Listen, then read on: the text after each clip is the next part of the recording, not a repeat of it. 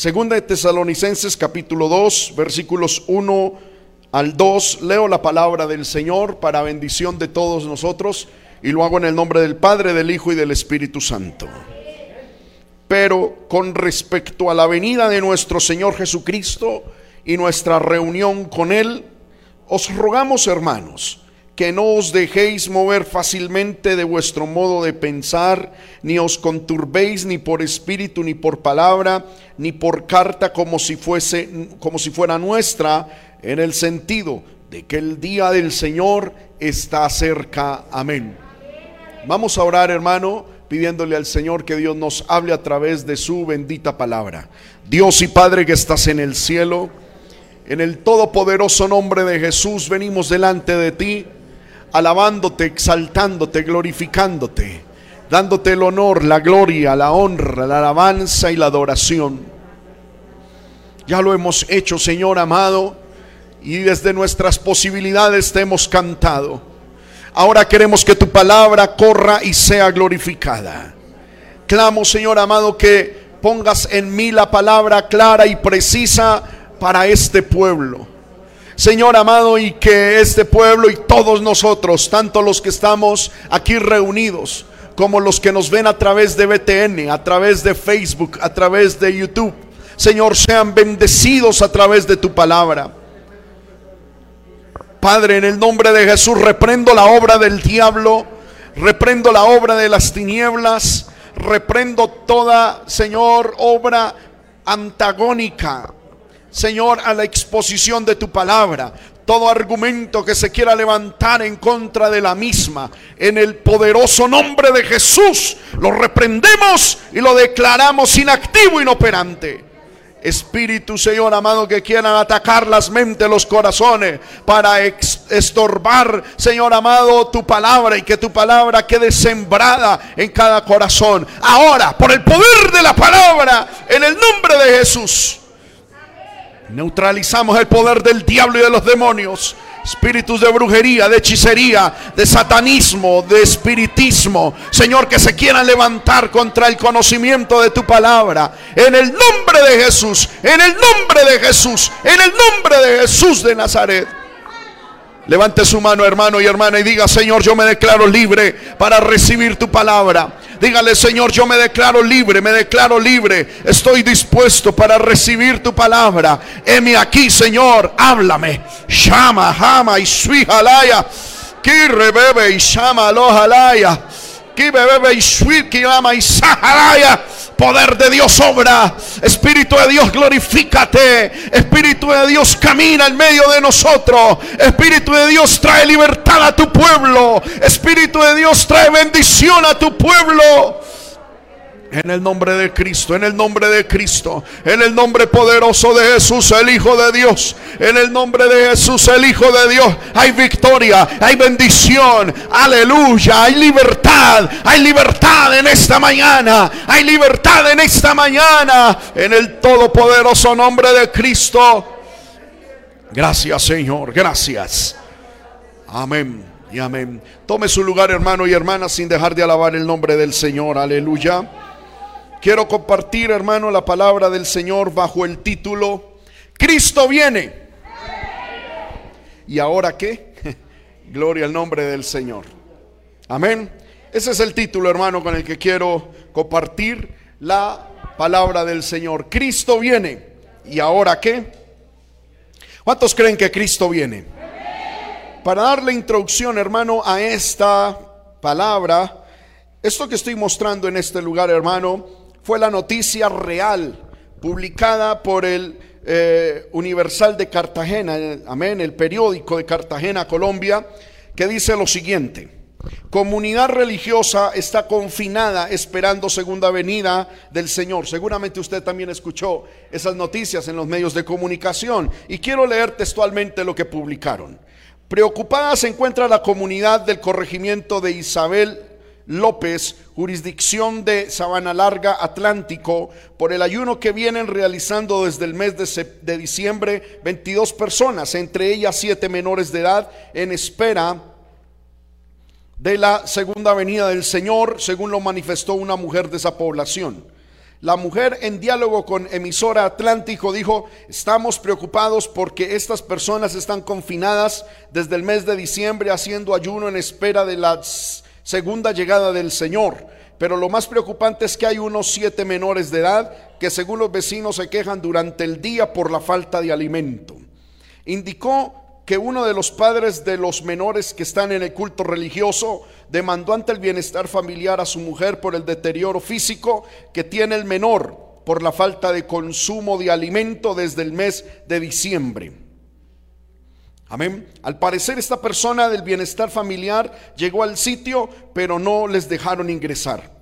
Ante la preocupación que existe, aleluya, en el pueblo y por el fatal desenlace que puede tener esto, se le ha dicho al pastor que dirige a estas personas para que les permita ingerir alimentos, pero ha manifestado que el Señor los provee de alimentos en las horas de la noche. Preocupa que todos están flacos y delgados. Unas señoras que eran robustas están delgadas y se les ve mal. Preocupa la situación de salud, en especial la de muchos menores de edad, apuntó la denunciante. Según lo manifestado por esta vecina del corregimiento de Isabel López, estas personas están confinadas desde diciembre en espera de que el Señor venga y los rapte y se los lleve. Supuestamente este hecho va a ocurrir este 28 de enero. Tememos, dice ella, que esto pueda terminar en un fatal desenlace. La señora apuntó que las personas que están reunidas en esta casa iglesia regalaron sus pertenencias porque al parecer van a un viaje sin retorno. La comunidad pertenece a la iglesia cristiana Berea, que tiene sede en Barranquilla, Sabana Larga y en el corregimiento de Isabel López. Su pastor es Gabriel Herrera, que también es profesor. Ante tan, entre tanto, el alcalde de Sabana Larga, Jorge Luis Manotas, lo que está sucediendo en el corregimiento es un ayuno prolongado por parte de estas personas, pero que no tiene nada que ver con la segunda llegada del Señor. Amén. Quiero dejar hasta ahí. Yo creo, hermano, que todos leímos esa y fuimos informados de esa noticia. Y evidentemente el 28 de enero no ocurrió nada. Amén. No pasó nada, porque es totalmente antibíblico. ¿Por qué quiero traer esta enseñanza, hermano? Porque estamos ante una realidad. Y es que Cristo viene. ¿Cuántos decimos amén? ¿Cuántos creen que Cristo retorna por su iglesia? Cristo viene, eso es absolutamente cierto. Amén. No podemos negar las profecías bíblicas, no podemos enseñar o, negar, hermano, que Cristo está a las puertas. Es verdad, que Cristo viene. Pero, ¿qué vamos a hacer mientras viene? ¿Qué va a suceder? El apóstol Pablo ante esta pregunta, inspirado por el Espíritu Santo, responde ahí en 2 de Tesalonicenses 2 del 1 al 2. Pero con respecto a la venida de nuestro Señor Jesucristo y nuestra reunión con Él, es decir, el arrebatamiento de la iglesia, os rogamos hermanos que no os dejéis mover fácilmente de vuestro modo de pensar, ni os conturbéis ni por espíritu, ni por palabra, ni por carta como si fuera nuestra, en el sentido de que el día del Señor se acerca. Amén. Hoy en día, hermano, vemos el cumplimiento terrible de las profecías bíblicas en torno a el advenimiento de Cristo a la tierra. Hermano, y de una u otra manera esto nos asusta. Amén. Tenemos que decirlo con sinceridad. Al ver cómo se está cumpliendo todo nos asusta. Y escuchamos rumores de una parte y escuchamos opiniones de otra. Y hermano, y la iglesia del Señor muchas veces dice, es verdad que Cristo viene, pero mientras tanto, ¿qué? Amén. Yo he escuchado pastores y líderes que dicen, hermano, Cristo viene, eh, eh, no trabaje, no estudie, no se case, eh, venda todo y póngase a ayunar y a orar, como lo acabamos de ver. Otros, por el contrario, niegan la venida de nuestro Señor Jesucristo e invitan a la iglesia y al pueblo, hermano, a meterse más con las cosas del mundo. Y yo encuentro una posición muy bíblica en la palabra del Señor, que es lo que quiero, hermano, compartirles a ustedes. Leímos segunda de Tesalonicenses capítulo 2. Segunda de Tesalonicenses es la es la carta final de una de un par de epístolas que el apóstol Pablo escribió a los hermanos ubicados en una ciudad llamada Tesalónica. Tenemos en la Biblia la primera epístola de Pablo a los tesalonicenses y la segunda epístola de Pablo a los tesalonicenses. Y la primera epístola fue escrita con razones múltiples, todas ellas viniendo de una preocupación suprema por el rebaño del pueblo de Dios. Amén eh, del cual Pablo era el fundador de la iglesia allí en Tesalónica. ¿Qué propósitos tenía el apóstol Pablo inspirado por el Espíritu Santo al escribir primera de Tesalonicenses? Primero, alentar a la iglesia. Segundo, responder a algunas acusaciones falsas que contra él se estaban levantando. Tercero, consolar al rebaño perseguido. La iglesia estaba sufriendo persecución allí en Tesalónica y Pablo quería traer consuelo. También quería expresar su gozo por la fe que ellos tenían a pesar de las situaciones difíciles que estaban pasando. También quería recordarles la importancia de la pureza moral. También Pablo quería condenar el estilo de vida de pereza que llevaban algunos. También quería corregir un malentendido en los acontecimientos proféticos. De eso ahí es donde nos vamos a pegar, hermano, para esta enseñanza. Pablo también quería terminar con algunas tensiones que se habían presentado dentro de la iglesia en Tesalónica y exhortar a la iglesia en las áreas elementales de la vida cristiana. Como vimos entonces, uno de los propósitos, hermano, divinos al inspirar la escritura de esta carta era corregir un malentendido en torno a los acontecimientos proféticos. Déjeme explicarle, por favor. La iglesia en Tesalónica había sido formada, fundada y establecida por el ministerio y la predicación del apóstol Pablo. Pablo, a raíz de una persecución que hubo en el sector, a Pablo le tocó salir corriendo, le tocó salir huyendo y aquella iglesia quedó desprovista en cierto tiempo de pastor hasta que Pablo pudo enviar, según se piensa, a Timoteo a pastorear la iglesia en Tesalónica. Pero en aquel tiempo de, digámoslo así, de abandono eh, ministerial, parece que la iglesia eh, fue atacada por una serie de ideas. ¿Qué ideas? habían sido sembradas dentro de la congregación es el retorno de Cristo. Y algunas personas estaban pensando de que Cristo ya había venido a la tierra y en otros casos algunos estaban pensando de que Cristo estaba muy demasiado próximo a venir en su cumplimiento del arrebatamiento a la iglesia. Es decir, esta iglesia había sido sembrada con esta eh, doctrina que es bíblica de la inminente, del inminente regreso y retorno de Cristo a la tierra. Pero ellos pensaban que eso se iba a cumplir ya, que era una cuestión de días, que era una cuestión, hermano, de horas en las cuales iba a ocurrir eso.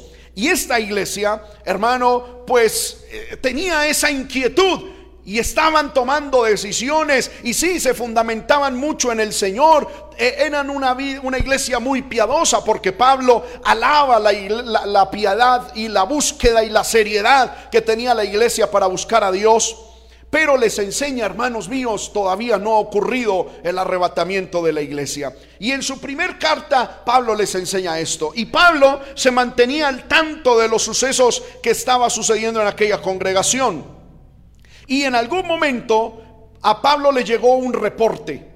Primero, que esta iglesia había crecido. En 2 de Tesalonicenses 1.3 dice que la, que la fe y la, y la piedad de la iglesia había crecido. Y Pablo se goza en eso. Pero también se le informa de la presión y la persecución que se había incrementado sobre la iglesia. Amén.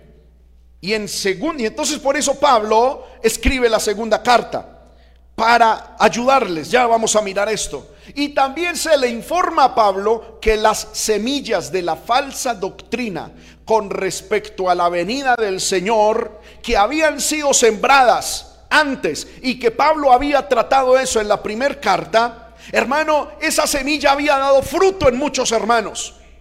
Había, hermano, había traído un, un, problema terrible a la iglesia. Y la iglesia prácticamente se había dividido entre los que estaban a favor de esas doctrinas falsas y los que tenían, hermano, la doctrina de Cristo. Y a raíz de eso, la conducta de muchos hermanos en Tesalónica se había vuelto desordenada, dice la palabra del Señor. Amén. Entonces el apóstol Pablo le escribió a su amado rebaño, quien estaba desalentado por la persecución y entonces necesitaban incentivos para perseverar. Le escribe también a ese pueblo que había sido engañado por falsos maestros que los confundieron acerca del regreso de Cristo y siendo desobediente ese pueblo a los mandatos de Dios, particularmente al rehusarse a trabajar, habían llegado a tener una conducta desordenada. Y entonces Pablo escribió para tratar estos tres asuntos, para ofrecer consuelo a los creyentes perseguidos, para eh, ofrecer corrección a los creyentes falsamente enseñados y que estaban asustados y, hermano, confrontar a los creyentes desordenados e indisciplinados.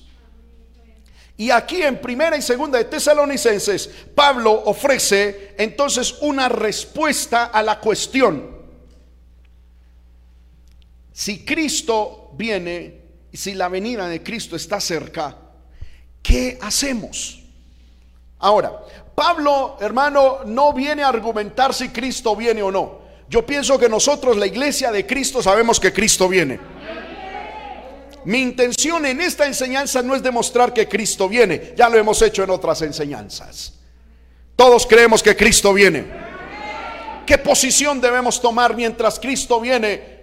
Aleluya, a la tierra. ¿Qué debemos hacer? Es lo que Pablo dice.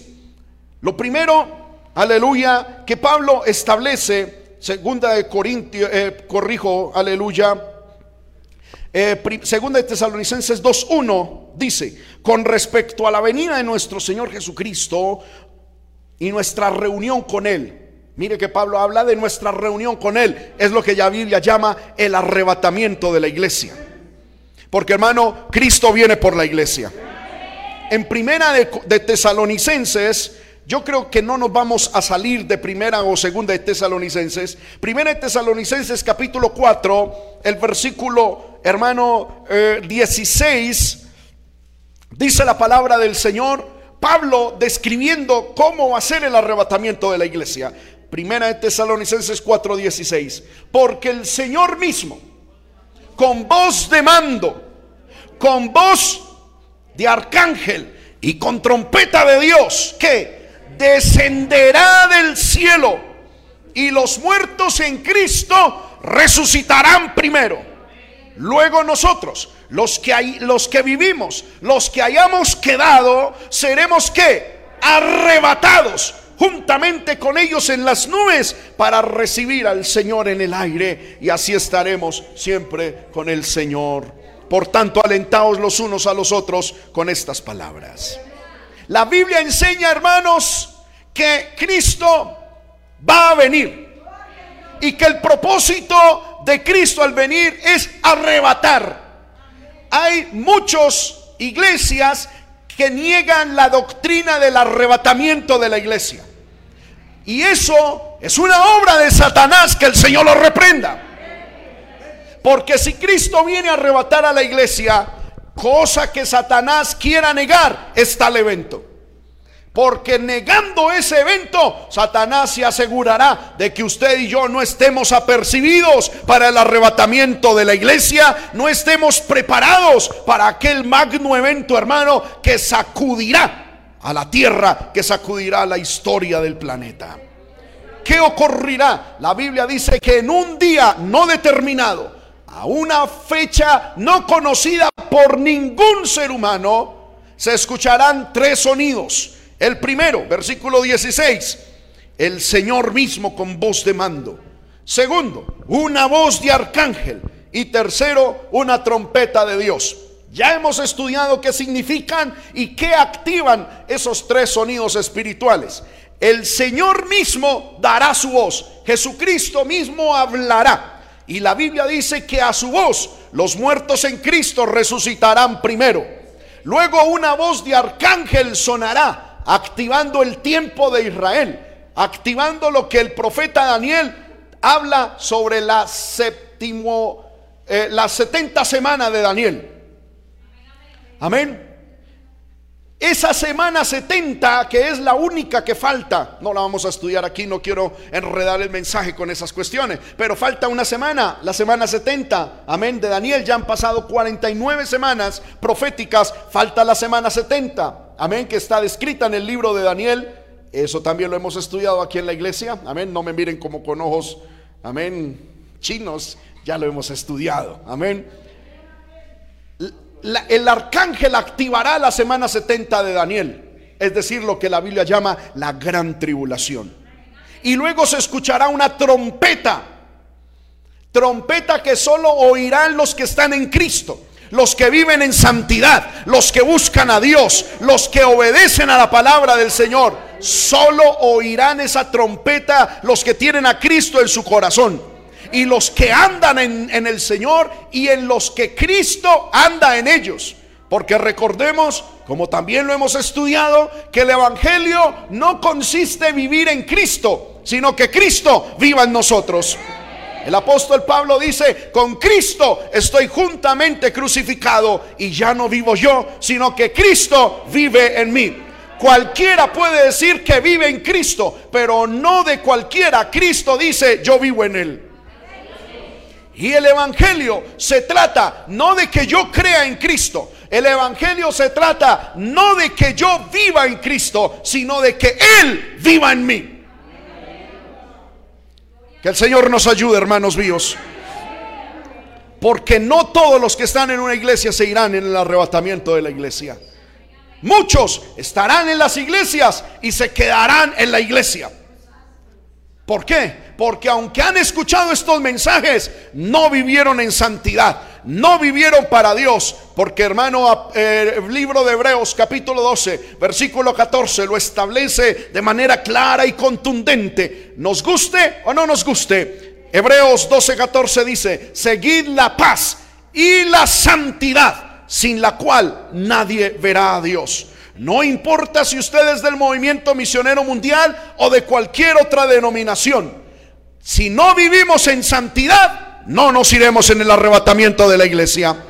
Porque no es el movimiento misionero mundial el que salva. No es ninguna denominación el que salva. El único que salva se llama Jesucristo. El único que perdona pecados es Jesucristo. Y, lo único por lo cual nuestros pecados son limpiados es mediante la sangre poderosa de Jesús que fue derramada en la cruz del Calvario. No es el movimiento misionero mundial ni ninguna denominación. Hay gente que dice, en la religión en la que me criaron mis padres, en esa moriré. Pues lo siento por usted si piensa de esa manera. La religión no salva, la religión no libra de condenación alguna, la religión no, hermano, no aporta nada al ser humano. El único que tiene poder para libertar, el único que tiene poder para sanar, el único que tiene poder para levantar, el único que tiene poder para bendecir, se llama Jesucristo de Nazaret, a quien amamos, a quien alabamos, a quien glorificamos. Démosle un aplauso bien fuerte a ese Cristo poderoso. Aleluya.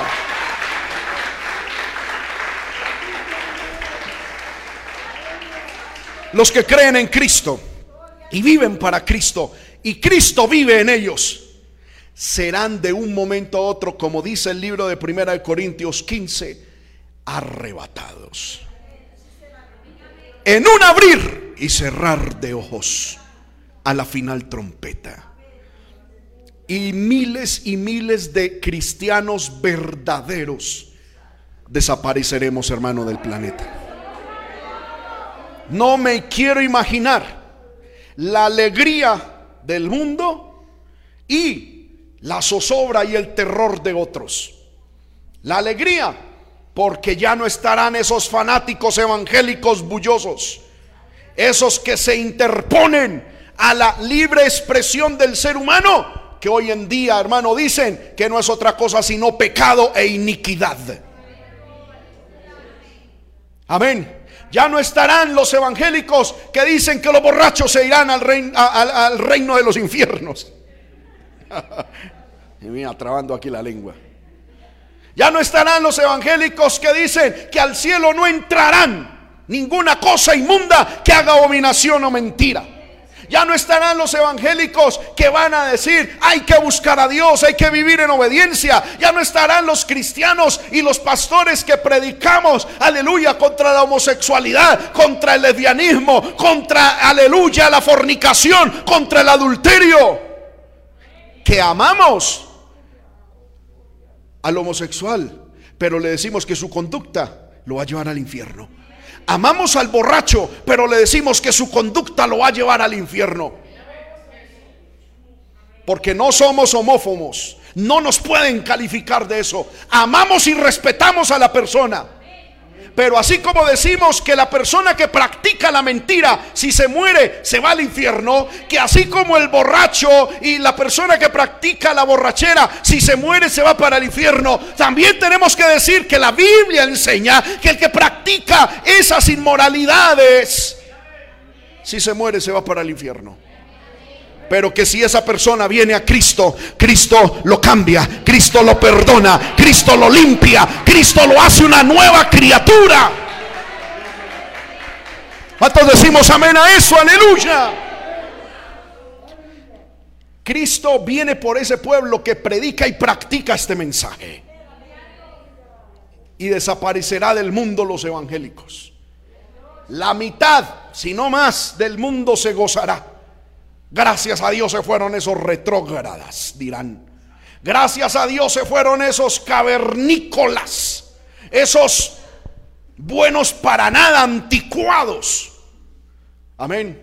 Pero los que conocen el Evangelio y no vivieron para él, hermano, crujirán los dientes, dice la palabra. Porque ellos sabrán lo que aconteció. Cristo vino por la iglesia. Y cuando Cristo venga por la iglesia, iniciará el fin. No que el mundo se termine ahí, porque como mínimo, después de que Cristo venga, hasta que se termine el mundo, la Biblia nos enseña que por lo menos, como mínimo, mil siete años se necesita para que termine la tierra. No estamos hablando del fin del mundo. El fin del mundo, hermano, quién sabe cuándo va a ocurrir. Yo estoy predicando es el arrebatamiento de la iglesia. Un evento que según la palabra de Dios solo tiene dos señales. Primero, la apostasía dentro de la iglesia. Y segundo, la manifestación del Hijo de Pecado. Cosas que ya, esas dos señales ya están cumplidas me sorprendió. Hermano, me sorprendió de una manera positiva y tremendo ver en esta semana una entrevista del presidente de Francia, que en medio de la entrevista soltó esta perlita y dijo, es que dentro de poco los tiempos van a cambiar. Y dijo, porque la bestia ya está entre nosotros. Yo tengo esa entrevista, hermano, en mi celular. El presidente de Francia dijo, la bestia ya está entre nosotros. Y estos tiempos dentro de poco cambiarán. Hermano, eso, amén. Los que entendemos los tiempos y las razones y las sazones de Dios, hermano, sabemos que el, el mundo ya está preparado para todo esto. Cristo está a las puertas. Cristo está a las puertas y dentro de muy, muy, muy poco tiempo, un pueblo llamado iglesia desaparecerá. Para alegría de los mundanos y de los tibios, la iglesia desaparecerá. ¿Por qué? Porque desaparecerá y Dios quitará el tormento. Es decir, los padres consagrados de aquellos hijos que no se han querido arrepentir y convertir. Porque hermano, para muchos hijos, adolescentes, jóvenes, sus padres son un tormento al invitarlos a la iglesia. Para muchos, hermano, su familia se ha tornado en algo pesado. Y algunos hasta han dicho, ojalá se murieran. Sabe que Dios ha oído tu oración. Y dentro de poco ese tormento que es tu papá y tu mamá, que vive para Dios, desaparecerá. El Señor te lo quitará. Para que seas feliz. Para que vivas tu vida. Para que hagas lo que tanto anhelas. Dios te lo quitará. Amén. Para muchos, nosotros los pastores que predicamos el Evangelio somos una piedrita en el zapato, una espina en la garganta. Amén. Y dicen, ah, a mí no me gusta ese pastor, esos pastores que predican santidad. Me gusta es el que me hace reír en enlace. Me gusta es aquel que me cuenta chistes en tal emisora. Me gusta es aquel que habla de prosperidad. Pues Dios, para gusto y placer de muchos, va a llegar el tiempo en que nos va a quitar también a los pastores que predicamos santidad. El Señor nos arrebatará para que el mundo pueda hacer lo que tanto quieren hacer. Y el Señor dice, ya que no quisieron creer, ahí está mismo en el libro de Segunda de Tesalonicenses 2. Dice, ya que no quieren creer a la verdad, Dios mismo los entrega un espíritu de mentira para que le crean a Satanás. Poder en la sangre de Cristo, hermanos míos. Dije poder en la sangre de Cristo. Que eso ocurrirá, ocurrirá. ¿Cuándo? No sabemos. ¿En qué momento? Nadie lo sabe. Pero que ocurre, ocurre porque ocurre. Y mi clamor es que ojalá sea lo más rápido posible, hermanos. Porque dice la Biblia en el libro de Apocalipsis, el Espíritu Santo dice, ven Señor Jesús. Sabe hermano que una de las oraciones más constantes del Espíritu Santo es, ven Señor Jesús. Se lo voy a decir por qué. Porque el Espíritu Santo que está en el mundo a través de la iglesia es un Espíritu Santo, muy santo el cual está en el mundo a causa de la iglesia, es decir, de usted y de mí. Pero el mundo está en una total porquería, en una total iniquidad. Y el Espíritu ya se siente incómodo en el mundo. El Espíritu ya se siente fastidiado en el mundo. El Espíritu Santo ya se siente rechazado en el mundo. Y por eso la Biblia dice que el Espíritu Santo dice, ven Señor Jesús, porque en el arrebatamiento de la iglesia, el Espíritu Santo se va con la iglesia, con la iglesia santa, con la iglesia obediente, con la iglesia que vive para Dios. Se van, se van, se van de este mundo.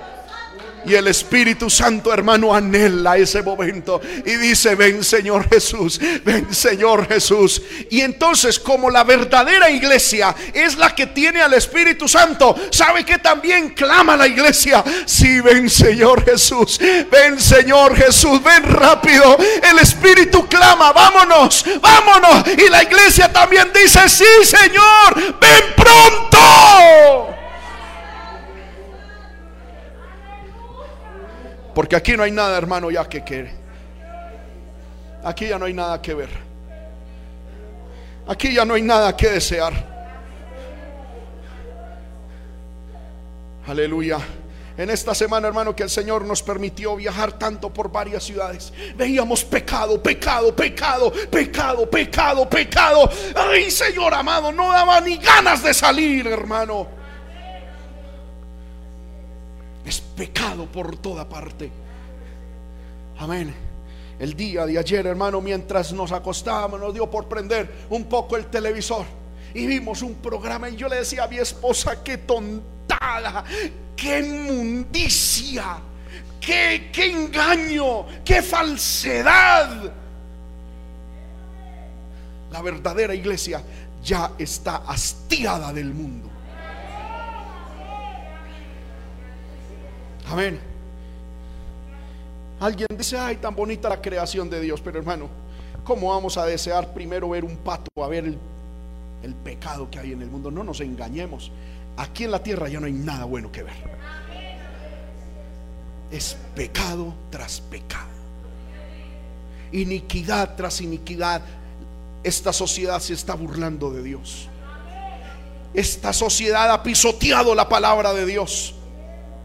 El mundo, hermano, le ha dado la espalda a lo divino, a lo santo, y se ha postrado a comer la inmundicia del mundo y de los demonios. ¿Cómo vamos a anhelar seguir en este mundo? El que tiene verdaderamente el Espíritu de Dios tiene que orar, Señor, ¿cuándo será? Ven, Señor Jesús. Ven, Señor. Eso lo dice la Biblia, hermano, en el libro de Apocalipsis.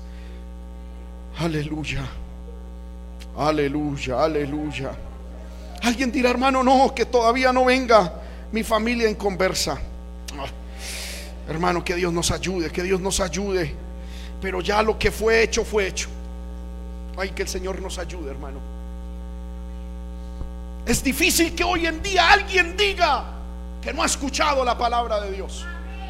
Se predica día y noche por las redes, por los canales de televisión, por la radio.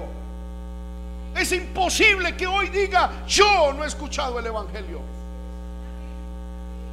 Amén. Eso lo dice el libro de Apocalipsis capítulo 22, versículo 17. Dice la palabra. Y el Espíritu y la esposa dicen, ¿quién es el Espíritu? Es el Espíritu Santo. Y la esposa, ¿quién es la esposa? La iglesia, que es la que tiene el Espíritu Santo. ¿Qué dicen? Ven y el que oye diga, ven. Y el que tenga sed, venga y beba. Es decir, el que todavía no tenga a Dios en su corazón, aproveche, aproveche estos momentos. El que esté tibio, aproveche. El que esté descarriado, aproveche. Amén y tome del agua gratuita de la vida. Amén. Versículo 20. El que da testimonio de estas cosas, es decir, en, en este caso era el apóstol Juan, que fue el que escribió este libro. El que da testimonio de estas cosas también dice, ciertamente vengo en breve. Amén. Si ven, Señor Jesús. Aleluya. Yo no sé cuántos hermanos pueden levantar su mano y decir, sí Señor, ven. Si el Espíritu clama por tu venida, la, esposa también dice, ven, ven.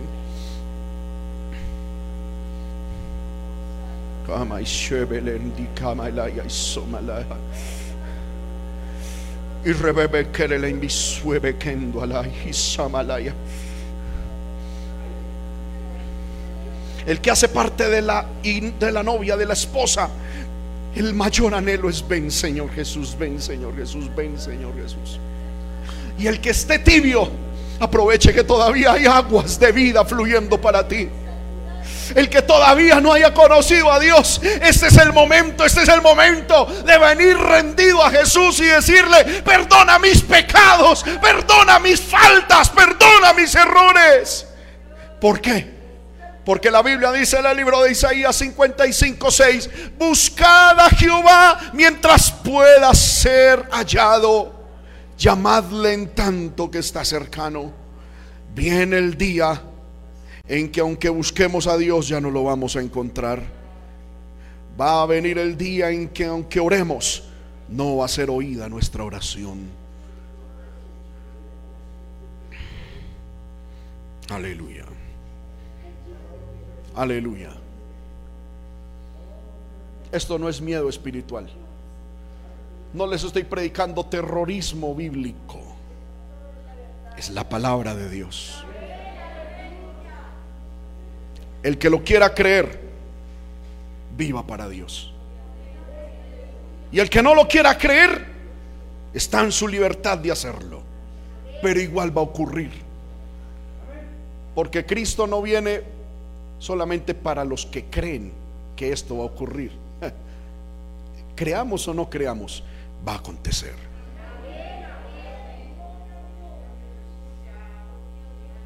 Más nos vale, más nos vale estar listos. más nos vale buscar a Dios. Más nos vale apartarnos del mundo y del pecado. Más nos vale renunciar a toda la impiedad, como lo vamos a ver ahorita, y consagrarnos al Señor. Oh, el Señor está aquí, hermano. Levante su mano y alabe al Señor. Levante su mano. Adore, adore al Señor. Shamikira maishwalohalaya. Kenda mi rebele beisuebe ki jamai suele bekenda. Sheba mi anduki rebebe ki. El Señor está dando fuerzas a aquel que ha perdido fuerzas. El Señor te está llamando al arrepentimiento. Créeme, créeme, Dios no te ha traído a este lugar simplemente, aleluya, por algo, por algo humano. El Señor quiere tratar con tu corazón. El Señor quiere tratar con tu corazón. El Señor te viene diciendo, arregla tu vida delante de mí. Arregla tu situación delante de mí, porque vengo en breve. Arréglate, arréglate, arréglate, arréglate, arréglate. Toma una decisión ya, una decisión. Aleluya, aleluya. Aleluya. Aleluya. Aleluya. Porque puede ocurrir hoy. El arrebatamiento de la iglesia puede ocurrir hoy. Ya en estos momentos puede ocurrir y ojalá fuera así, hermano. Qué bueno que fuera ya. Pero puede ocurrir esta noche. Puede ocurrir en una semana, en un mes, no sabemos. Pero la decisión la tenemos que tomar ya. Por eso la Biblia dice, entre tanto que se diga hoy, no endurezcáis vuestros corazones. Entre tanto que se diga hoy. Aleluya. Y es que hermano, ¿qué debemos hacer para mantener o mientras Cristo viene. Pablo dice que no nos dejemos mover fácilmente de nuestra manera de pensar, ni nos conturbemos, ni nos conturbemos. Amén. Debemos mantener nuestra posición firme. ¿Qué es lo primero, hermano, que quiero comunicarles a ustedes? Dios me ha permitido entender por su palabra. Y es que yo encuentro que Pablo, respondiendo a esa pregunta a los tesalonicenses, tiene dos puntos. Les responde de dos maneras. Ante la verdad de que Cristo viene, lo primero que tenemos que hacer es trabajen en su santidad. Amén. Repetidas veces el apóstol Pablo en primera de, tesalonicenses y en segunda de tesalonicenses dice, Cristo viene, trabajen en su santidad. Vamos a mirar algunos textos. Primera de Tesalonicenses capítulo 3.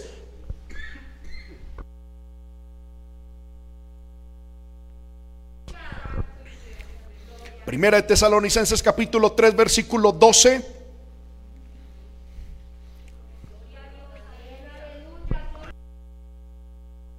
Dice, y el Señor os haga crecer y abundar en amor. Aleluya. Unos para con otros y para con todos, como también lo hacemos nosotros para con vosotros. Dice, para que sean afirmados vuestros corazones irreprensibles en santidad delante de Dios nuestro Padre en la venida de nuestro Señor Jesucristo con todos sus santos. Amén. Tenemos que trabajar en la santidad. ¿Por qué? Ah, porque Pablo dice que debemos crecer y abundar para que sean afirmados nuestros corazones y sean irreprensibles. Amén. ¿Qué significa irreprensibles? Significa que no haya forma de acusación.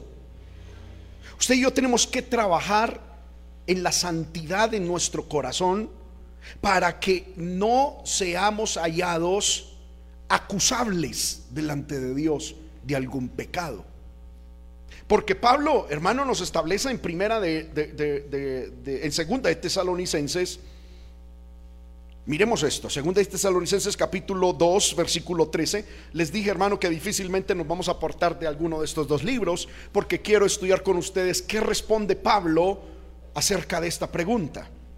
Segunda de Tesalonicenses 2, 13 al 15 dice, pero nosotros debemos dar siempre gracias a Dios respecto a vosotros, hermanos amados por el Señor, de que Dios os haya escogido desde el principio para salvación mediante qué? La santificación por el Espíritu y la fe en la verdad, a lo cual os llamó mediante nuestro evangelio para alcanzar la gloria de nuestro Señor Jesucristo. Así que hermanos, estad firmes y retened la doctrina que habéis aprendido, sea por palabra o por carta nuestra. Pablo está enseñando aquí que cuando usted y yo vinimos a Cristo, fuimos amados por el Señor y fuimos escogidos para salvación mediante la santificación por el Espíritu. Es decir, cuando vinimos a Cristo y le pedimos perdón a Dios por nuestros pecados, cuando pasamos al frente y le dijimos a Dios que perdonara nuestros pecados, el Señor por el Espíritu Santo nos santificó. Porque Dios es el único que es santo. Y solo Dios puede transmitirnos su santidad. Escúcheme bien, no hay nada que usted y yo hagamos que sume santidad. Porque no hay, no hay cosa santa en nosotros. La Biblia dice que nuestras mejores acciones Dios las toma como trapos de inmundicia. Todo es inmundo. Nuestros pensamientos, nuestras palabras, nuestros sentimientos, todo es inmundo. Por favor entendámoslo, hermanos. Mientras el mundo dice que el ser humano somos buenos, que tenemos buen corazón, Dios dice todo en el ser humano es podrida llaga. Todo es malo. ¿Por qué? Porque somos una raza caída. Provenimos de padres pecadores, que provinieron de padres pecadores. Y ha sido una cadena generacional de pecado, de pecado y de pecado. No somos buenos, somos malos delante de Dios. La Biblia dice en el libro de Génesis capítulo 6 que Dios sabe que el corazón del hombre está inclinado siempre y de continuo al mal. Y en el libro de Jeremías 17, 9 dice, engañoso es el corazón y perverso más que todas las cosas. ¿Quién lo conocerá? Amén. Gracias, hermano. El corazón del hombre es malo por naturaleza.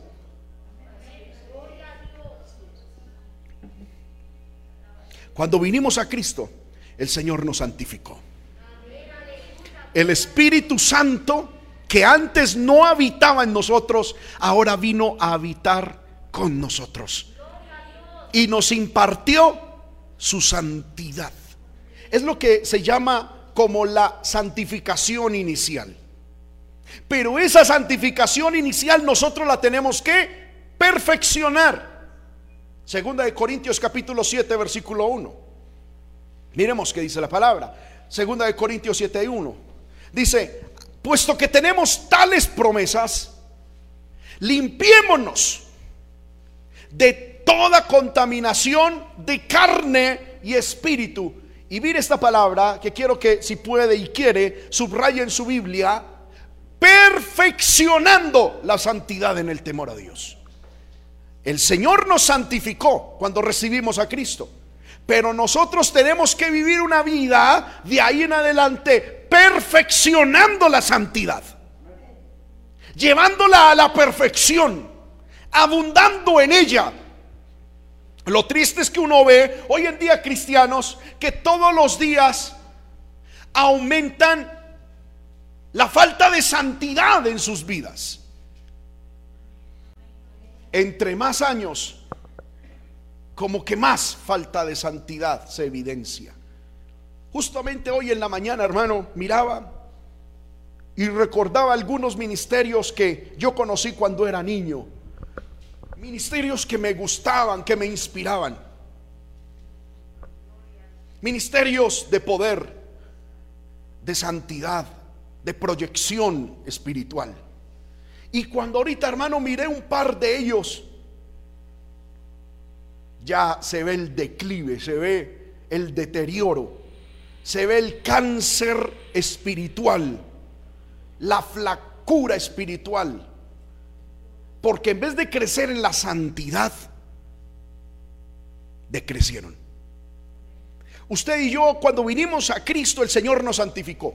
Pero es una santidad inicial, básica, elemental. ¿Qué tenemos que hacer? Perfeccionarla. Y es lo que Pablo le está diciendo a los hermanos de Tesalónica. Les está diciendo, Cristo viene. Mientras viene, trabaja todos los días en tu santidad. Vuelvo y lo repito, volvamos a, segunda, primera de Tesalonicenses, capítulo 3, versículos 12 en adelante. Dice, el Señor os haga crecer y abundar. Amén, en amor.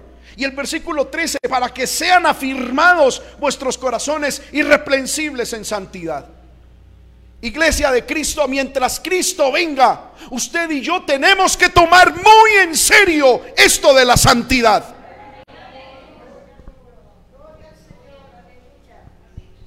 Amén. Yo tengo que mirar cómo hago para afirmar mi corazón en la santidad. Para que la santidad no solo se torne un dogma religioso, para que la santidad no se transforme únicamente en un uniforme externo. Porque ¿qué gano yo? Con vestir externamente, pero el corazón podrido. No gano nada. Es la santidad interna y la santidad externa. Y la santidad externa debe ser el reflejo de una santidad interna. Porque hay muchos y muchas que tienen falda larga, pelo largo y, lengua larga. Y la quemazón en el infierno también va a ser larga. Santidad no solamente es una vestidura externa. Jesús le habla y, hermano, yo estoy en esta semana, fui inspirado por el Señor y estoy sacando una serie de mensajes titulados sobre la hipocresía. Y vimos, hermano, y estudiaba que Jesús denuncia a los fariseos y les dice, vosotros a la verdad externamente os mostráis santos. ¿Sabe qué hacían los fariseos? Se ponían unas, unas túnicas tan largas y ellos caminaban tan despaciecito que la gente pensaba que ellos no caminaban, sino que volaban.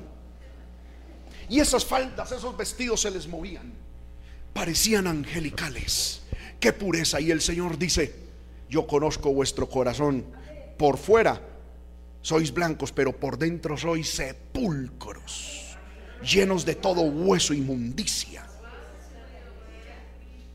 Lo externo es necesario, pero lo interno también. No es mejor lo uno que lo otro.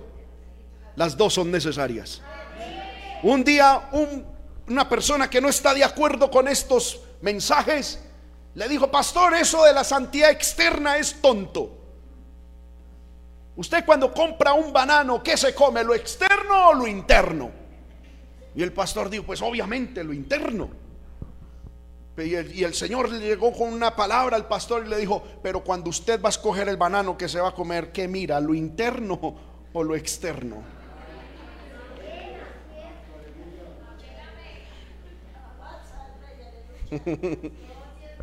Amén. Porque Dios mira lo externo, pero también mira lo interno. Esa cuestión de que yo por fuera soy muy santo, pero por dentro no, es falso. Pero al contrario también. Esa cuestión de que yo por fuera visto como quiera y actúo como yo, como yo quiera, pero Dios sabe que yo por dentro soy santo, es falso. Porque de la abundancia del corazón habla la boca. Es decir, si hay santidad por dentro, se va a reflejar por fuera. Amén. ¿Cuántos alabamos el nombre del Señor? Aleluya. Necesitamos volver a la santidad real. A vivir para Dios, entender de que Dios nos está viendo en todo momento. ¿Qué ganamos, hermano, con vestir cuando venimos a la iglesia como hijos de Dios? Y el Señor nos permite salir aquí a Duitama y ya nos desnudamos y vestimos como cualquier impío. Amén. ¿Qué ganamos con eso? Eso es hipocresía. ¿Qué gano yo, hermano, con venir aquí y por aquí pararme frente a ustedes? Ay, no, qué santidad, aleluya. Y, hermano, y, me voy de paseo o hago un viajecito y por allá. El mismo Dios que me ve aquí en la iglesia es el mismo Dios que me ve en la casa. Es el mismo Dios que me ve en Armenia, en Bogotá, en Medellín. Que me ve en la piscina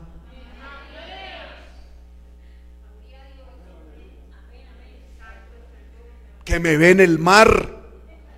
El mismo Dios que me mira en tierra fría es el mismo Dios que me mira en tierra caliente.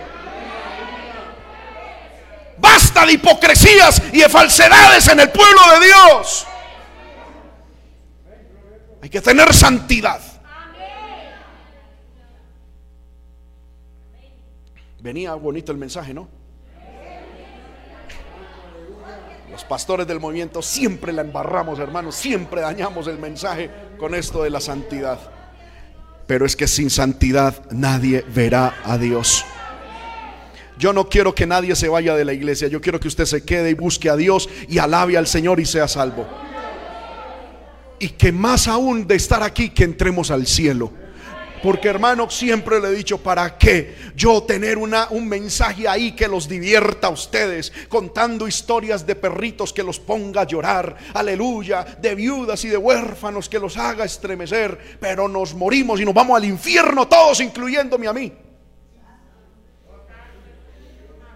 Yo prefiero que los que estén aquí sean los que Dios quiere que estén. Si son muchos, amén. Y si son pocos, amén pero que los que estemos, todos nos vayamos al cielo. Porque hermanos, que Dios nos guarde, si usted y yo nos vamos al infierno, usted, mi infierno va a ser el peor que el suyo. ¿Sabe por qué? Porque va a ser tres veces peor mi infierno, que Dios me guarde si yo me llego a condenar por no predicar el Evangelio como es. Va a ser tres veces peor que el suyo, porque usted se va a ir al infierno por no practicar la palabra y no vivir en santidad. Pero fuera de eso, Dios a mí me va a dar un castigo peor. La Biblia dice que en el infierno hay grados de castigo. Y fuera de eso, cuando que Dios lo guarde y Dios me guarde. Si usted se llega a condenar y me llega a encontrar en el infierno, usted va a ser mi peor tormento. ¿Sí o no? Usted no me va a coger a besos ni abrazos. Que Dios nos guarde. ¿Sí o no? ¿Y qué gano yo con predicarle aquí un mensaje donde aquí en la tierra usted me coja a besos y abrazos, pero en el infierno me coja a leñazos? Yo no, no, hermano, ¿qué gano yo con eso? Yo prefiero que usted aquí me mire mal, rayado, pero que logre entrar al cielo y que yo también entre al cielo. Y que cuando usted llegue al cielo y yo también llegue al cielo, en vez de pegarme un leñazo, usted me dio un abrazo. Pastor, gracias por esos palazos que me dio. Gracias, gracias, gracias. Porque a través de esos empujones, de esos gritos, de esos regaños, fue que entré al cielo. Gracias. Y entonces mi cielo va a ser el doble de bonito.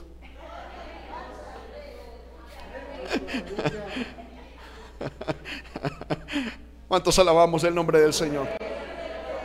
Que el Señor nos ayude, hermano. Esto del Evangelio no es el cuento de Caperucita Roja, no es una religión. En esto nos estamos jugando la salvación o la condenación del alma, pueblo de Dios. Entiéndalo, entiéndalo. Es tu salvación y es mi salvación. Poder en la sangre de Cristo. Por eso, hermano, no nos desviemos del Señor. hermano, que, así te, te saluden o no te saluden, firme en el Señor para adelante. que hay persecución o aflicción, para adelante, eche para adelante, para adelante. Que hay plata o no hay plata, no importa, vamos es para el cielo. Que hay salud o hay enfermedad, no importa, para adelante, vamos para el cielo. Que hay trabajo o no hay trabajo, es que no importa. Cristo, hermano, está a las puertas, vamos para el cielo. Hermano, ¿Cómo es posible que estando a pasos de la meta nos desubiquemos? No. Es más lo que hemos recorrido que lo que nos falta por recorrer. Por eso ánimo, ánimo, ánimo, pueblo de Dios. Mire la persona que está sola y dígale ánimo, hermano, en el Señor, ánimo. De verdad, mira a alguien y dígale ánimo, ánimo, ánimo. Vamos para el cielo. Aleluya. Poder en la sangre de Cristo. Pablo le dice a los hermanos, entre tanto Cristo venga, trabajen en su santidad. ¿Fueron ustedes santificados al inicio? Hagan crecer esa santidad. Segundo, dice 1 Tesalonicenses 4:3 trabajen mucho en su santidad. ¿Por qué? Porque la santidad es la voluntad de Dios. Hermanos míos, no hay nada que esté tanto en el centro de la voluntad de Dios como la santidad. Trabajen mucho, iglesia, entre tanto Cristo bien venga, trabajen mucho en su santidad, porque la santidad es la voluntad de Dios. Amén.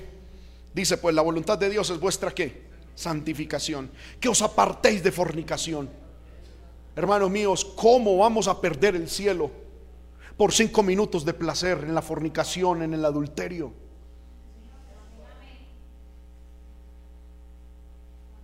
¿Cómo vamos a perder el cielo por un noviazgo que no es de Dios?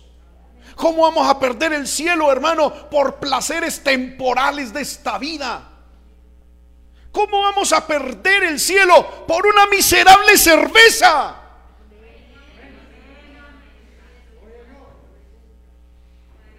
¿Cómo, ¿Cómo, vamos a perder a Dios, hermano, por las lucecitas que vienen ahorita en diciembre? Porque algunos son cristianos chéveres de enero a noviembre, a mitad de noviembre, porque ya diciembre está empezando casi que en noviembre, ¿verdad? Entonces algunos algunos ya están diciendo, ay Padre, ¿qué voy a hacer este fin de año? Señor amado, Señor amado, ¿qué hago? ¿Qué hago? Y ya están, hermano, patinando. Amén, allá en Armenia donde estuvimos, hermano, parte de esta semana, ya vimos casas, hermano, con, con lucecitas. Diciembre empiezan ya en, en octubre, en noviembre. Amén. Y hay cristianos que son cristianos de enero a noviembre en diciembre los perdemos. Luego llega enero y uno como pastor pasa revista a ver quién sobrevivió, quién pasó la prueba. Julanito de tal, y gloria a Dios vino, aleluya. Amén. Julanita de tal, ay, sobrevivió, qué bendición. Pero eso es los que no han conocido a Dios. Porque una persona que ha conocido a Dios, hermano, cambiar el... Imagina donde Dios venga en diciembre, hermano, donde Cristo venga en diciembre. Amén. Poder en la sangre de Cristo. Los que hemos conocido a Dios, hermano, entendemos de que a Dios hay que serle fiel y que viene en santidad en enero, en diciembre, en octubre, en cualquier día, mes del año. Levanten la mano que esté de acuerdo conmigo en esta hora. Amén. No cambia Dios por ningún placer temporal. Primero Tesalonicenses 4, 7. Pues no nos ha llamado Dios a inmundicia, sino a qué? A santificación. Pablo le dice a los hermanos en Tesalónica, mientras Cristo venga, trabajen en su santidad. Porque Dios no los llamó a ustedes a nada inmundo, sino a santidad. Primera Tesalonicenses 5 del 5 al 8, porque todos vosotros Sois hijos de luz e hijos del día. No somos de la noche ni de las tinieblas. Por tanto, no durmamos como los demás, sino velemos y seamos sobrios. Pues los que duermen de noche duermen, y los que se embriagan de noche se embriagan. Pero nosotros, que somos del día, seamos sobrios, habiéndonos vestido con la coraza de fe y de amor y con la esperanza de salvación como yelmo. Santidad. Pablo procede en 1 Tesalonicenses 5, del 12 en adelante, a mostrar cómo aumentar la santidad en la vida práctica. Os rogamos, hermanos, primero, que reconozcáis a los que trabajan entre vosotros y os presiden en el Señor y os amonestan y que les tengáis en mucha estima y amor por causa de su obra. Es decir, cómo nosotros crecemos en la santidad, teniendo estima por los que nos predican la palabra, hermano, y teniendo, aleluya, y reconociendo a nuestras autoridades en el Señor. Segundo, teniendo paz entre nosotros. Tercero, versículo 14. También os rogamos, hermanos, que amonestéis a los ociosos. Amén. No, no debe haber dentro de la iglesia ningún ocioso. Amén. Que alentéis a los de poco ánimo. Por eso ahorita le dije, mira a la persona que está solida, dígale ánimo. Porque debemos darnos ánimo los unos a los otros. No problemas, no chismes, sino ánimo los unos a los otros.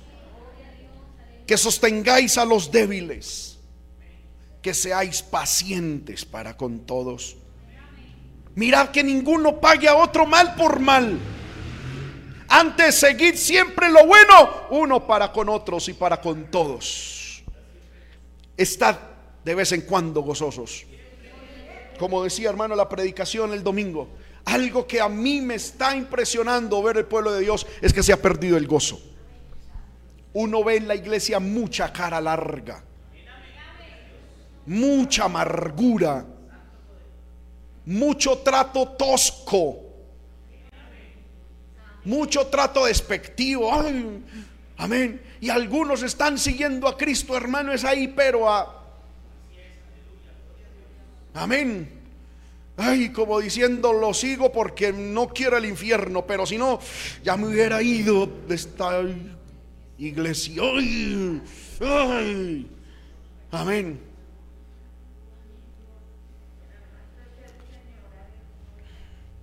La Biblia dice que usted y yo debemos preservar en nosotros el gozo y aumentar el gozo. Alguien dirá, hermana, pero hermano, es que usted no sabe la esposa, el esposo que me tocó.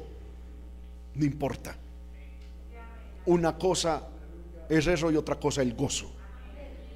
Y si usted ha perdido el gozo, le hace Filipenses, la epístola del gozo, donde Pablo en cantidad de textos dice, gozaos, regocijaos, volveos a gozar conmigo, gócense conmigo, tengan gozo, gozo, gozo. ¿Y sabe Pablo de dónde escribió esa carta?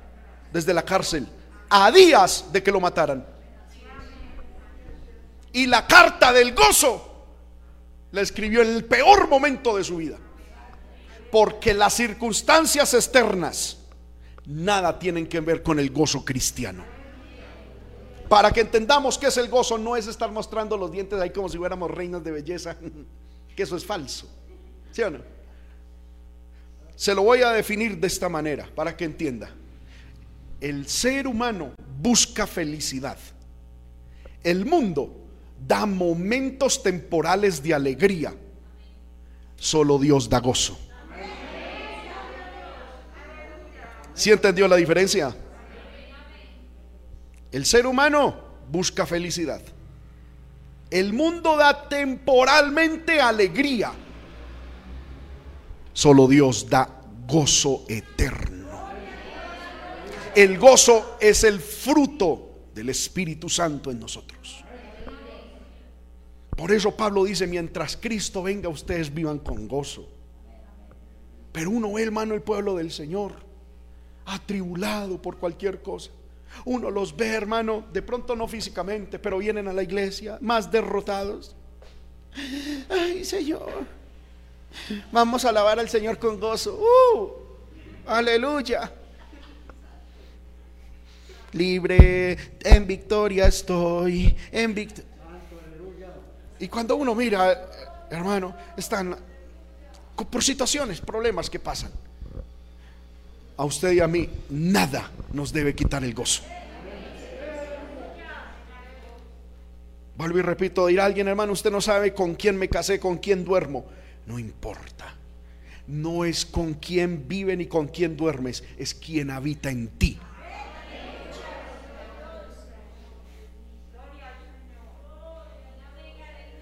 Amén. ¿Quién, quién habita en usted? Si en usted está el Espíritu Santo, en usted va a haber gozo, en usted va a haber inspiración. Puede que esté, hermano, a como Pablo, en las últimas de su vida y en la cárcel más profunda. Usted va a decir, gozo, gócense, alégrense conmigo, aleluya. Tengamos alabanza para Dios. Porque no depende de lo que hay en el bolsillo, depende de lo que hay en el corazón. Amén. Y yo, hermano, he orado mucho porque Satanás sabe que quitándonos el gozo nos quita media vida espiritual. Porque sin gozo no hay inspiración para orar. Sin gozo no hay inspiración para cantar. Yo me he puesto a mirar, hermano, aún en los directores de alabanza, en los músicos. Usted ve, hermano, que la gente, los directores de alabanza, los músicos, esos salen es simplemente a cumplir con lo que les ponen. ¿Sí? Salen ahí. Me tocó. Y vuelven a las mismas. Porque no hay gozo, no hay inspiración por dentro. Amén. Muchos pastores predican es, me tocó predicar. Ojalá predique rapidito diezmos y me largo, me voy. Usted ya no ve lágrimas en el altar en los predicadores. Usted ya no ve lágrimas en los instrumentistas, en los que, dirigen. Ya no ve un corazón rendido, no. Es una cuestión ahí profesional, punto. Ya no hay fluir del Espíritu Santo. ¿Por qué? Porque se ha perdido la comunión con el Espíritu Santo. Porque cuando uno, hermano, tiene comunión con el Espíritu Santo, uno se levanta en las mañanas, en las madrugadas, porque el Señor lo despierta uno. Se arrodilla a orar. Y uno se arrodilla ahí en la casa. Y hermano, uno siente que el Espíritu Santo, boom, descendió. Y el corazón empieza a palpitar. Hermano, uno puede decir, vea, no tengo un peso. Puedo tener COVID. Puedo estar abandonado, pero el Espíritu está conmigo. La, el poder, la unción de Dios está conmigo. Puede, hermano, uno estar humanamente fracasado, pero dice, en la mañana tuve un encuentro con el Espíritu Santo. En la mañana el Espíritu me tocó. En la noche el Espíritu llenó mi alma. Y hay inspiración, hay gozo. Amén. Aleluya. Aquí sigue el Señor, hermano. Estad siempre gozosos. Orad sin cesar mientras venga Cristo. Incrementen su santidad. como Estando gozosos, orando siempre, siempre, siempre, siempre. Den gracias en todo. No dice quéjense por todo, sino den gracias por todo. Porque hermano, para quejarnos sí que somos buenos. Amén. Si hermano, yo abriese Mire, esta semana alguien hasta me, me insultó, hermano. Bueno, no insultó porque eso a mí no me resbala, pero me trató mal. Igual me resbala, no, no me interesa. Hermano, nosotros llevamos unos 15, 20 días en un trajín, una cosa loca. Créame, hermano, que, que esto ha sido una cosa terrible lo que hemos vivido en los últimos 15, 20 días. De hecho, la semana pasada yo le dije a mi esposa, voy a frenar ya. Ya, no, no, no, no, no, no, no. Qué cosas tan terribles, eh, demasiadas cosas. Vamos, es casi que a prisa haciendo todo. No, voy a parar, voy a parar. Y justo cuando dije voy a parar, esta semana fue el doble, hermano, peor. Fue una cosa tremenda, tremenda. Eh, y entonces, hermano, mm, varias personas me escribieron por WhatsApp diciendo sus quejas, sus cosas. Hermano, y la verdad fue que yo ese celular lo... ¿Quién sabe dónde lo dejé? Amén. Y muchas veces mis, hijos lo cogían, pero la cuestión fue que alguien llegó Qué tristeza de pastor que no se preocupa por sus ovejas. Ay, mire, yo con esta aflicción y yo esperaba una llamada y yo, yo ni vi eso. Amén. Y yo sé que mi función, hermano, es atender a la iglesia.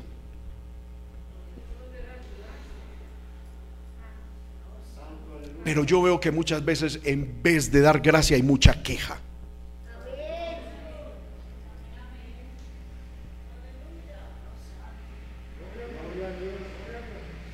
Amén. Hermano, ¿usted cree que yo me mantengo con mi pastor, que es el presbítero? Pastor, usted no me ha llamado. Yo me siento como despastoreado.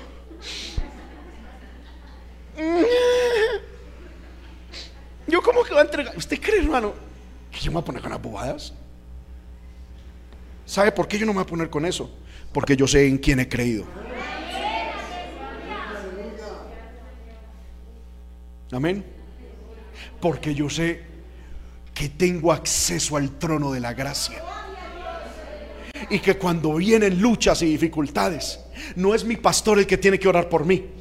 Soy yo el que me tengo que levantar como guerrero de Dios en las mañanas, en las noches, a reprender al diablo, a reprender los demonios, a luchar por mi vida, por mi hogar y por la iglesia. Y yo le quiero decir, hermano, yo estoy aquí listo para lo que usted requiera. Pero van a haber momentos en que no. ¿Y entonces qué? ¿Te vas a ir al infierno porque el pastor no atendió su llamada? No, aprende a caminar, aprende a luchar, aprende a ayunar, aprende a vigilar, aprende a obtener victoria. Amén. Gloria al nombre del Señor. Amén, hermanos. Y es necesario, hermano, que sigamos adelante. Por eso Pablo dice, dad gracias en todo. Sigue diciendo, no apaguéis el espíritu. Mientras Cristo venga, hermano, no dejemos apagar el espíritu. Hace mucho tiempo el Señor, hermano, me dio una enseñanza y hoy, en la madrugada, amén, me desperté muy temprano, luego me volví a acostar y luego me levanté como a las 5 de la mañana otra vez y en la primer despertada el Señor ponía un mensaje en mi corazón que hace mucho tiempo Dios me había dado titulado La historia de un fuego que nunca debió apagarse. Hermano, y mi corazón ardía con, ese con esa predicación y le oré al Señor diciendo, Señor, que no se apague el fuego en nosotros. Que no se apague el fuego en la iglesia. Que no se apague el espíritu porque el espíritu se apaga el día en que usted y yo lo apaguemos. No es el diablo, no son los demonios, somos nosotros. No apaguéis el espíritu. El espíritu hay que encenderlo. Amén. Poder en la sangre de Cristo. No menospreciéis las escrituras, eh, las profecías examinadlo todo, retened lo bueno, absteneos de toda especie de mal. Mientras Cristo venga, trabaje en su santidad, absteniéndose de toda especie de mal. ¿Quién? Usted. No dice, señale en los demás el pecado que ellos cometan. No, usted. Usted. Trabaje en su santidad, usted. Amén.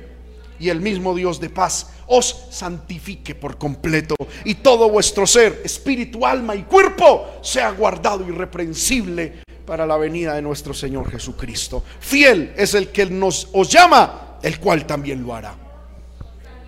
Primer cosa, ¿qué debemos hacer mientras Cristo viene? Trabajar en nuestra santidad. Trabaje en su santidad. Lo segundo, que Pablo contesta, en segunda, en primera y en segunda de Tesalonicenses es primero, trabaja en su santidad y segundo, trabaja con santidad. ¿Sabe qué significa eso? Primero, trabaje en su santidad. Y segundo, mientras venga Cristo, a trabajar a producir, pero con santidad. Porque ese era el problema con los tesalonicenses, que decían, Cristo ya viene, yo voy a dejar de trabajar por ayunar. Yo me voy a salir de la empresa porque... Mm, mm", y Pablo dice, no, Señor, eso no es así. Mientras Cristo venga, trabaja en tu santidad. Y mientras Cristo venga, trabaja con santidad. Amén. En estos días escuché a alguien que decía, hermano, Cristo ya viene. Esa cuestión de, estar pensando en comprar una casa, en vez eh, de, de, estar comprando un carro. No, no, ayuno, oración, fuego. Amén. Después alguien se me acercó diciendo, hermano, es decir, que si Dios me vendió para comprarme una casa, no debo comprarla. Y yo le dije, se me larga ya a comprar su casa. Pero hermano, y Cristo viene y se la va a llevar el anticristo. Se va, el anticristo se va a llevar o su casa o su dinero. Es mejor que mientras Cristo venga usted vea su casita. Y si se la queda el anticristo, pues que se lo quede. Igual que hermano, allá tenemos una mansión gloriosa. ¿A qué estoy hablando con esto? A que el apóstol Pablo dice que nosotros, hermanos, debemos trabajar como cristianos. Mire el orden. Trabajen en su santidad primero. Y segundo, trabajen con santidad. Porque hay gente que dice, hermano, es que me voy a trabajar, me voy a descarriar. Hermano, yo escuché un día a un joven que dijo, hermano, yo mejor no entro a la universidad porque yo entro a la universidad y me descarrío. ¿De verdad? No. Mientras Dios nos permita tener nuestra parte debajo del sol, es decir, estemos aquí en la tierra, haz lo que tengas que hacer, pero hazlo con santidad, porque una cosa es trabajar y otra cosa pecar. Una cosa es estudiar y otra cosa es pecar. Una cosa es casarse y otra cosa es pecar. Una cosa, hermano, es una cosa. Y otra cosa es otra cosa. Muy profundo eso. Y si usted se pone a pensar, va a ver que es cierto. Amén. Pero es que es así. Y ese mismo dicho, de una manera cristiana, Jesús lo dijo, es necesario hacer esto sin dejar de hacer lo otro. Mire, Pablo dice, Primera Tesalonicenses 4 del 10 al 12. Primera de Tesalonicenses 4 del 10 al 12. Dice, pero os rogamos, hermano, eh, eh, inicio leyendo al final del texto. Os rogamos, hermanos, que abundéis en ello más y más y que procuréis tener tranquilidad.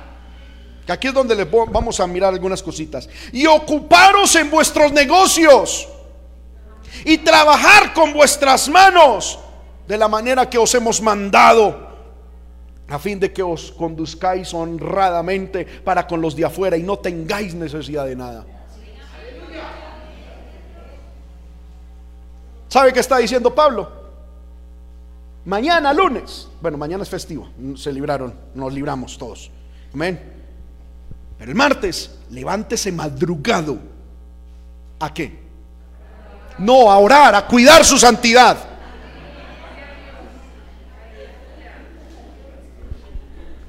¿Y lo ve? Es que es el problema.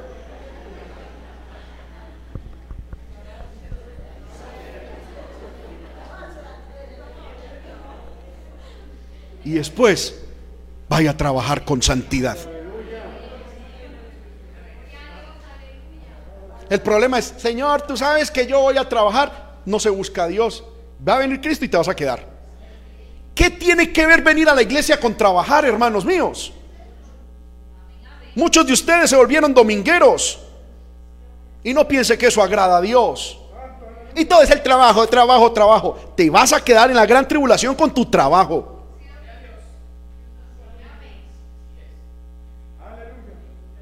Primero es Dios y después lo otro. Por eso yo puse ahí trabajar con santidad. No dije con esfuerzo, porque entre otras cosas Pablo dice trabajar con tranquilidad. ¿Sí o no? Es decir, hermano, para mí está mal, muy mal, Y se fueron los amenes. Que una persona deje venir al culto por hacer una hora extra está demasiado mal delante de Dios. Hágala el lunes, hágala el miércoles, hágala el viernes. El miércoles tenemos reunión de caballeros, pero hágala si quiere. Pero un martes, un cristiano en la empresa, ¿quién quiere quedarse el martes a trabajar? Y usted sabiendo que aquí hay culto. Yo, ay hermanito, no me venga que usted está pues listo para irse al rapto, en el rapto de la iglesia. No, peor aún si usted es su propio jefe. Porque algunos ay, se fueron los amenes y no me agache la cabeza, no mire para otra parte y no se quede callado, siga alabando al Señor, que no se la estoy echando a nadie, pero tampoco de nadie me estoy cuidando. La palabra es la palabra y punto. Porque es que algunos empezaron a mirar para el techo. Otros empezaron, no, no, míreme que esta palabra es para usted. Yo me siento inspirado, siento el, el mismo espíritu que inició la predicación, el mismo espíritu de ahora. Hermano, gente que tiene su propio negocio y no viene el martes, mucho trabajo, hay poder en el Señor. No viene el jueves, mucho trabajo. No viene el jueves, mucho trabajo. El domingo llega tarde, mucho trabajo. Me voy con él, me voy con él. Quién sabe con quién te vas, pero con el Señor no te vas. No te vas. No te vas. Porque Pablo dice, mientras viene Cristo, trabajen en su santidad, metanle ganas a la vida espiritual. Pero en su trabajo, trabajen con santidad. ¿Y qué significa trabajar con santidad? Con tranquilidad. ¿Qué significa trabajar con tranquilidad? Sin afanes. No en el trabajo, porque si hay que cumplir, hay que cumplir pero sin afanes de enriquecerse, que es lo que prohíbe la palabra. La Biblia dice, no te afanéis para enriquecerte, en la cual cayeron mucho y naufragaron en cuanto a la fe. Si tu trabajo, si tu parte bajo el sol es estudiar, ve y estudia y ser responsable y esfuérzate por ser el mejor. Si tu parte debajo del sol es trabajar, ve y trabaja y haz lo mejor, que seas el mejor, pero sin afanes, sino con tranquilidad. Que lo que tengas que cumplir, hazlo con excelencia, entendiendo primero Dios, luego el trabajo, trabajando con tranquilidad. Ocuparos en vuestros negocios y trabajar con vuestras manos de la manera que os hemos mandado, como ha mandado el apóstol Pablo, según de Tesalonicenses 3 del 6 al 15. Aleluya. Os ordenamos, hermanos, en el nombre de nuestro Señor Jesucristo, que os apartéis de todo hermano que ande como desordenadamente y no según la enseñanza que recibisteis de nosotros. Porque vosotros mismos sabéis de qué manera debéis imitarnos, pues nosotros no anduvimos desordenadamente entre vosotros, ni comimos pan de, el, eh, de balde el pan de nadie, sino que trabajamos con afán y fatiga día y noche para no ser gravosos a ninguno de vosotros, no porque no tuviésemos derecho, sino para darnos nosotros mismos un ejemplo para que nos imitaseis. Porque también cuando estábamos con vosotros os ordenábamos esto. Si alguno no quiere trabajar, tampoco coma. Amén. Porque oímos que algunos entre vosotros andan como desordenadamente, no trabajando en nada, sino entremetiéndose en lo ajeno. A tales mandamos y exhortamos por nuestro Señor Jesucristo, que trabajando como sosegadamente coman su propio pan. Y vosotros, hermanos, no os canséis de hacer bien. Si alguno no obedece a lo que decimos por medio de esta carta, a este señaladlo y no os juntéis con él para que se avergüence. Mas no lo tengáis por enemigo, sino molestadle como hermano. Esto es fuerte. El apóstol Pablo está diciendo, mientras venga Cristo, ocúpese y trabaje en su santidad. Y mientras venga Cristo, trabaje con santidad. Teniendo la visión correcta de la santidad de Dios para el trabajo. El trabajo es el medio por el cual Dios nos provee,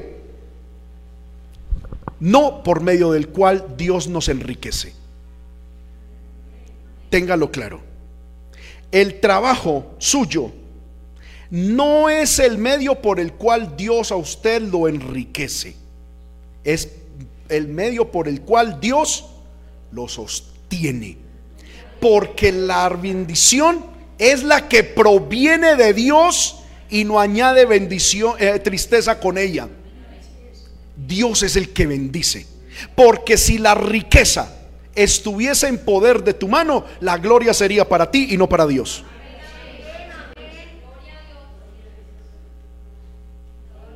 Y Dios al que quiere bendice y a quien quiere no bendice. Si tu labor en la tierra es trabajar, trabaja. Entendiendo que es el medio por el cual Dios te va a sostener. Y va a sostener tu familia. Hermano, y entonces la bendición, la riqueza, nunca va a venir por parte del trabajo. Dios te va a bendecir por otra área.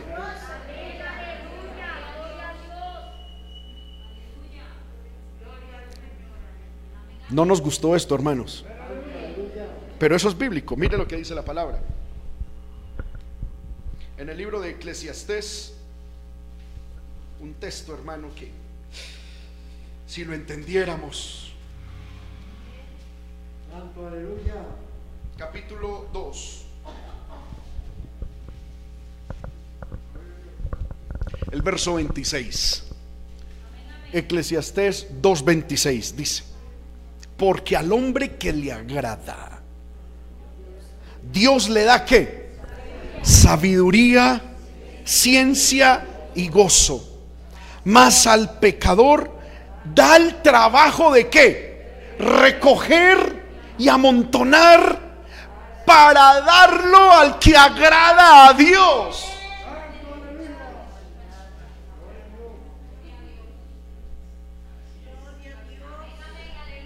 Si Dios a ti te puso a trabajar, trabaja y te reto a que sea el mejor. Si Dios te puso a estudiar, estudia y te reto en el nombre de Jesús a ser el mejor. Sin afanes, sin prisas. No permitas que los afanes de esta vida, porque es que algunos están compitiendo ni siquiera por tener algo más, sino por sobresalir a la familia. Es que yo les voy a demostrar que yo sí puedo. Es que yo les voy a demostrar que, eh, yo no soy igual a ellos. Y lo que los mueve ni siquiera es el deseo de ser bendecido, sino de competir. Y entonces se dan cuenta de que alguien en la familia se consiguió una moto, yo también. Y algunos pretenden utilizar a Dios. Señor, no que soy hijo tuyo, bendíceme para que estos impíos crean. Y algunos creen, hermano, que Dios se deja manipular, que Dios dice, ay, sí, hay que darle moto, hay que darle moto para que los demás crean que yo estoy con Él. Ay, hermano, Dios no se va a impresionar. ¿Decimos amén o no amén? Usted trabaje, que Dios te puso a trabajar, trabaja. En lo que Dios te puso a hacer. Trabaja para Dios, dándole la gloria a Dios determina un tiempo, voy a trabajar de tal, de tal, de tal hora a tal hora. Si es que tienes el, tiempo, o sea, puedes determinar tu tiempo. Voy a trabajar de tal hora a tal hora, voy a buscar a Dios. De tal hora a tal hora, voy a entregárselo a mi familia. Pero hermano, ni Dios, ni la familia. Y cuando uno mira con el paso de los años, ni plata ni nada, puras deudas, pura cosa, pura bobada, pura espuma y no hay nada.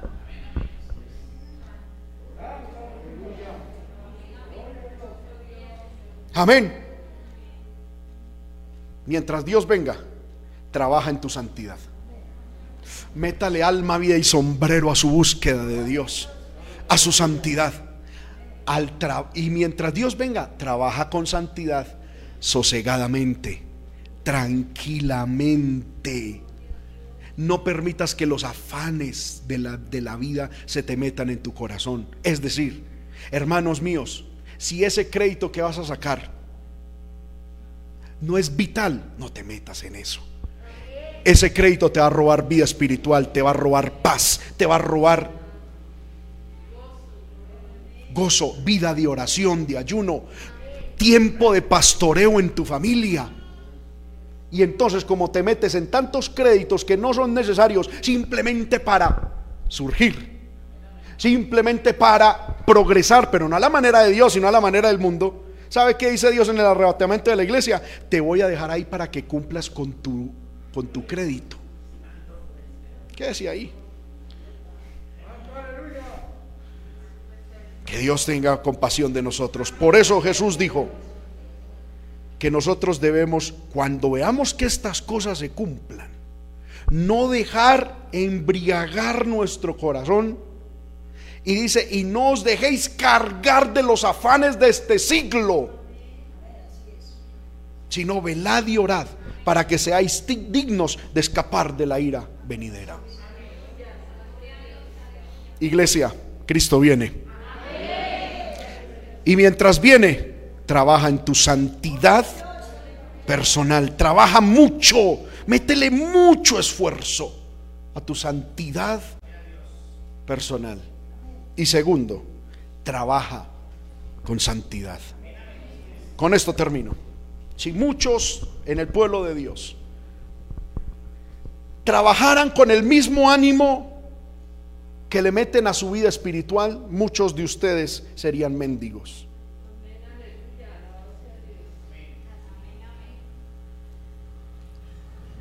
Y si le metiéramos esfuerzo a la vida espiritual como se lo metemos al trabajo secular, este mundo ya estaría impactado por la palabra de Dios a través de nuestras vidas. Estemos de pie, hermanos, y démosle gracias al Señor.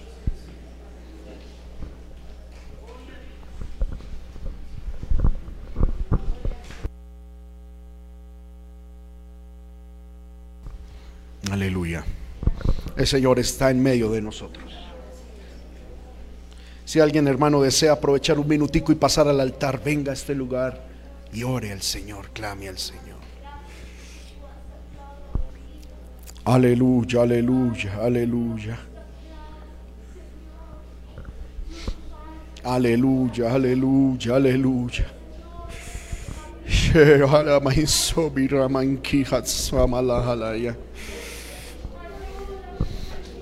Que la indama y sueve que vili revereri mi toma y somi la yela haso. Que rebebe me isuala y quita mi sahala y sualaya. En mi que rebebe me ishabala hala isue.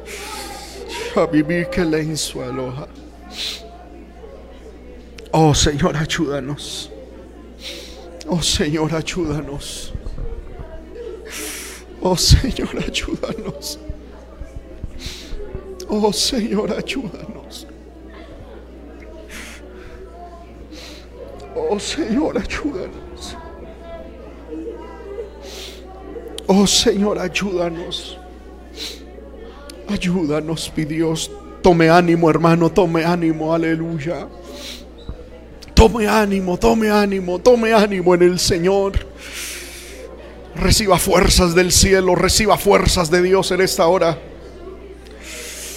Reciba fortaleza de Dios en esta hora. Reciba fortaleza.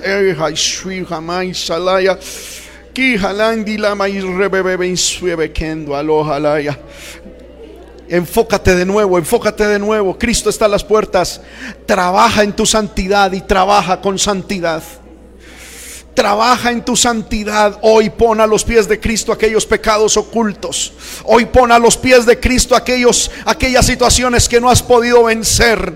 Hoy trabaja, aleluya, en tu santidad y pon en las manos del Señor a los pies de Cristo aquellas cosas, aleluya, que tú sabes que les desagradan a Dios. Y dile, Señor, dame la victoria. Señor, yo necesito la victoria en esta área. Yo necesito la victoria en esta área. Necesito la victoria Tú estás a las puertas y yo todavía no estoy en una santidad completa. Señor, no es, eh, hay áreas en mi vida que necesitan ser trabajadas.